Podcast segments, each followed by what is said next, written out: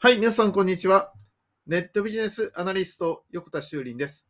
1ヶ月に1回のポッドキャストの時間となりました。今月の人工知能 AI に関するニュースを紹介し、そして解説していきたいと思います。では、早速なんですが、今回もですね、いろんなニュースが入っているんですけど、まず大きく分けますと、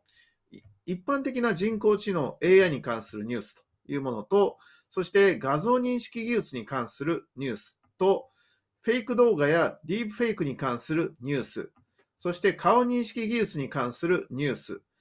さらには音声認識に関するニュースなどがありますので、この辺をですね、順番に紹介していきたいと思いますが、まず一番最初はですね、こちらからいきましょう。AI に関する、まあ、一般的なニュースということで紹介していきたいと思います。まず一つ目なんですが、AI が投資の政党デンマークに誕生。AI と人間社会の調和を政策に掲げるというですね、ものが出てきました。実はこれですね、10月28日以外にも、実はこんなニュースが入っているんですね。そちら見ますと、デンマークの方でも AI が党首を務める合政党がデンマークの選挙の出馬を画策ということで出てきてますね。いよいよこれからはですね、人工知能 AI さんが政治に参加するという時代になってきたようなんですね。まあ、この辺ね、ちょっと日本でもそういう動きがこれから出てくるかもしれませんので、ちょっとね、注目して見ておきたいなというふうに思っているんですけど、まずそのニュースが一つ目に入ってますね。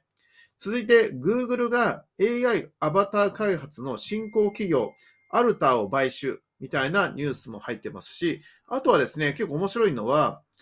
あなたの歌声がボカロ音声にということで、えボーカロイドチェンジャーが面白いみたい、ボカロチェンジャーが面白いみたいなニュースとか、え入ってきてますね。ということで、ちょっとね、僕が最近気になっているのは、この人工知能 AI に関するニュースの中で、その今まではですね、音声認識技術とか、画像認識技術とか、顔認識技術みたいな、どうやって認識するかということに関する技術を紹介する機会が多かったんですけど、今年に入ってこの数ヶ月ぐらいは、音声合成技術とか、画像合成技術、もしくは音声生成技術、画像生成技術などが出てきてるなっていう感じがするんですね。まあ、その走りだったのが、まあ、フェイク動画に代表されるようなものかなって気がしてるんですね。フェイク動画っていうのはまさにこの動画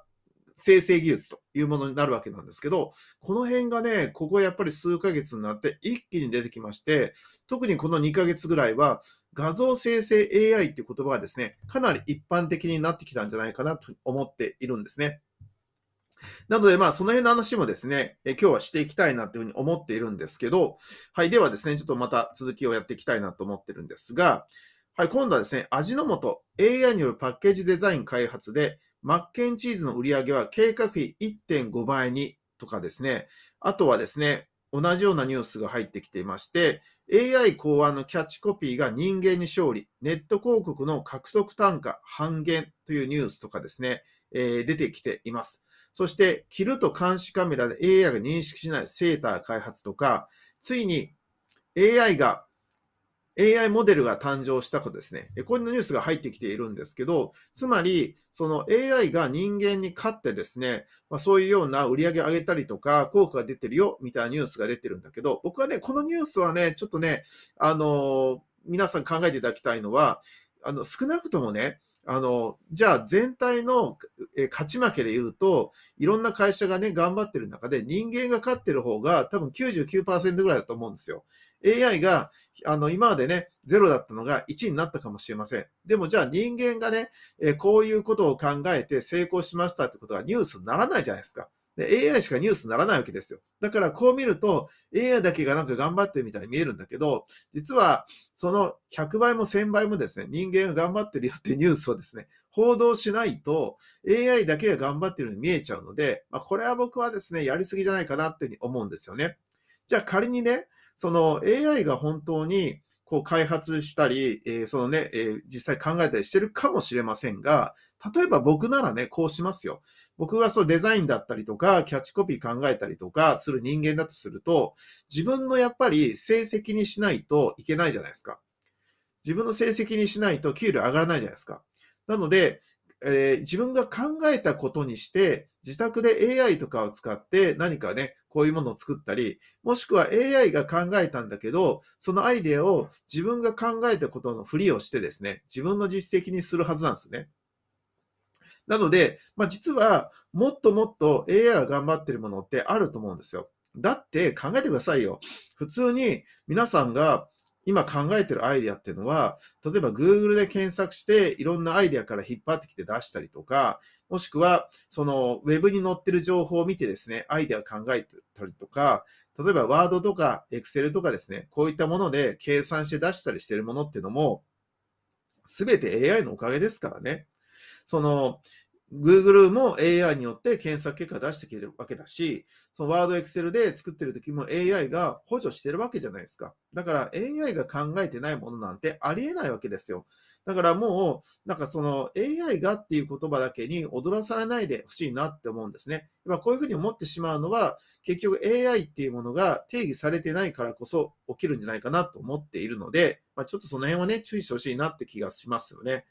はい。あとは、小説家になろうというですね、えー AI 小説に対する規制を発表みたいなものとかですね、えーこの辺もね、えー AI 小説家とかですね、もしくは AI 考案のキャッチコピーが人間に勝利とかね、えーっていうものとか出てきてるんだけど、まあこの辺もね、僕はもうあんまりそういうふうに考えなくていいかなと思ってます。で、最近ね、ちょっと僕の中で面白いなと思ったのは、こんなニュースなんですよ。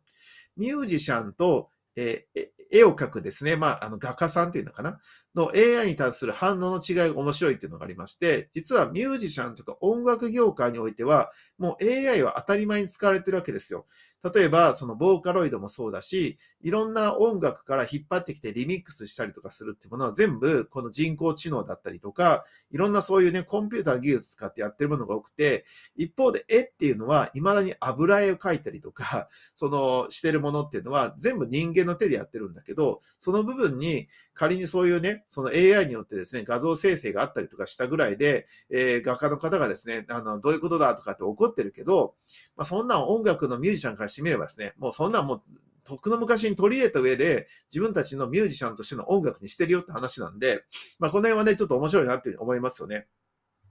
なので、もうちょっとなんか冷静になって見てもいいのかなって気はいたします。だからこの辺は、例えば、その、ライブがいいとかね、やっぱり打ち込みがいいとかっていうようなものも、え結局打ち込みがいいって言ってるのも AI みたいなもんなんで、機械にね、機械の音楽が嫌だとね、やっぱりね、生音がいいとか言ったりとかしてたのもあるじゃないですか。で、結局、その CD の音がいいとか言いながらね、いやいや、これ、これからレコードだみたいなね、えレコードがまたね、あの、復権の兆しとかですね、言ったりしてるんで、まあもうみんな適当ですよねって僕は思うんで、あんまり気にしなくていいんじゃないかなと思いますけどね。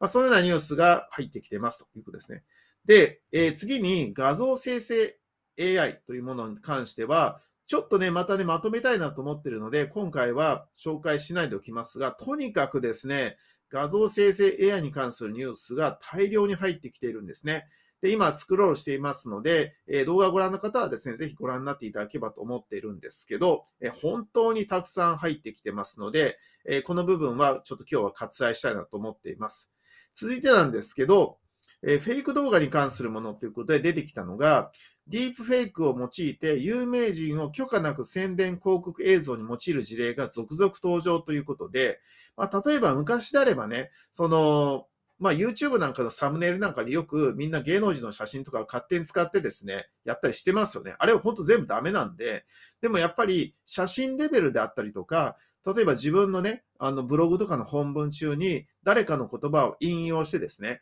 で、それでなんか、あたかもその人が自分とですね、なんか関係があるような形で書いたりすることって難なくできたわけなんだけど、まあ、その辺がね、文字情報から写真情報になって、そして動画になるとですね、やっぱりどんどん信憑性が上がるので、まあ、その分でね、利用されてるとみんな怒るんでしょうけど、まあ、そんなんも昔からね、あの文字情報でも写真情報でも行われてるって話で、だから、ディープフェイクって言うとね、なんか偽物な気がするけど、まあ、そもそももう昔からみんなやってるよって話なんで、まあ、これに関してね、なんか、あの、文句言うのもどうなんかなって気はいたしますけどね。まあ、あの、厳密に言うと全部ダメですけど、その著作権とか肖像権がありますからダメなんだけど、でもやっぱり、その、より人間に近づくような、その、高画質な、その解像度が高いものに関して皆さんがね、その反応したくなる気持ちはよくわかりますけどね。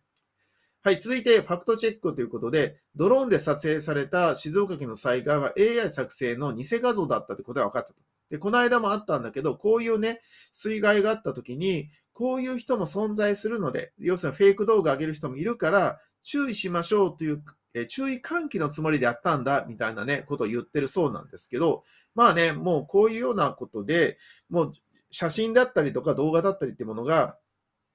もう紛らわしくなってですね、えー、見分けがつかなくなってるってことは現実かなって気がいたしますので、やっぱりね、その、いろんな記者の方とか、え、いろんなジャーナリストの方は、やっぱりね、位置情報にいかに当たれるか、そして、え、それが一時情報といっても、え、ライブ配信というかね、え、生の、えリアルタイムの情報をどのぐらいね、持ってるかってことがこれから勝負なのかなって気はいたしますけどね。まあ、などニュースが入ってきていますということですね。で、今回は顔認識に関するニュースは入っていなかったので、ちょっとこれは飛ばしまして、えー、音声合成もね、結構入ってきてるんですよね。例えば、えー、無料でブラウザーから簡単に声を10種類に変換できるボイスチェンジャー声リキャストというサービスとか、ひろゆきに好きな言葉を喋らせるおしゃべりひろゆきメーカーとかですね、えー、AI の荒井由実とえー、現在の松任谷由実がですね、50年の時を終えてデュエットしたり対談したりするとかですね。そして、ボーカロイドの5の資産をすべて引き継ぎつつ、AI 歌声合成を実現されたボーカロイド6の実力とかですね。そして Google が短い音から続きを生成するオーディオ LM っていうものとかですね。電通が音声実況 AI、ボイスウォッチで誰もがスポーツ観戦を楽しめる社会に、などが入ってきていまして、なんかね、この音声の子に関しても、だいぶ賑やかになってきたなって気はしています。ということで、まあ、一時ね、ちょっと人工知能 AI っていうものが騒がれていた時から比べれば、ちょっとね、最近おとなしくなったなって気がしていたんだけど、やっぱここに来てですね、もう一回今度は、認識から合成、生成っていう方に変わってきたということで、やっぱりクリエイティブな方、認識するっていうのは、なんか人間ができることをね、置き換えてる感じだけど、えー、生成とか合成になってくると、え、こっちはですね、もうちょっとですね、本格的な方になりますから、こっち側の方にですね、え、やっぱシフトするとですね、クリエイティブなものだから、やっぱ人間がね、恐怖感を感じるのもわからねばないなって気はいたしますよね。ということで、えー、今回もですね、えー、人工知能 AI に関する2022年10月分のニュースを解説いたしました。また来月も頑張っていきたいと思ってますので、よろしくお願いいたします。ネットビスアナリスト、横田修林でした。ありがとうございました。バイバイ。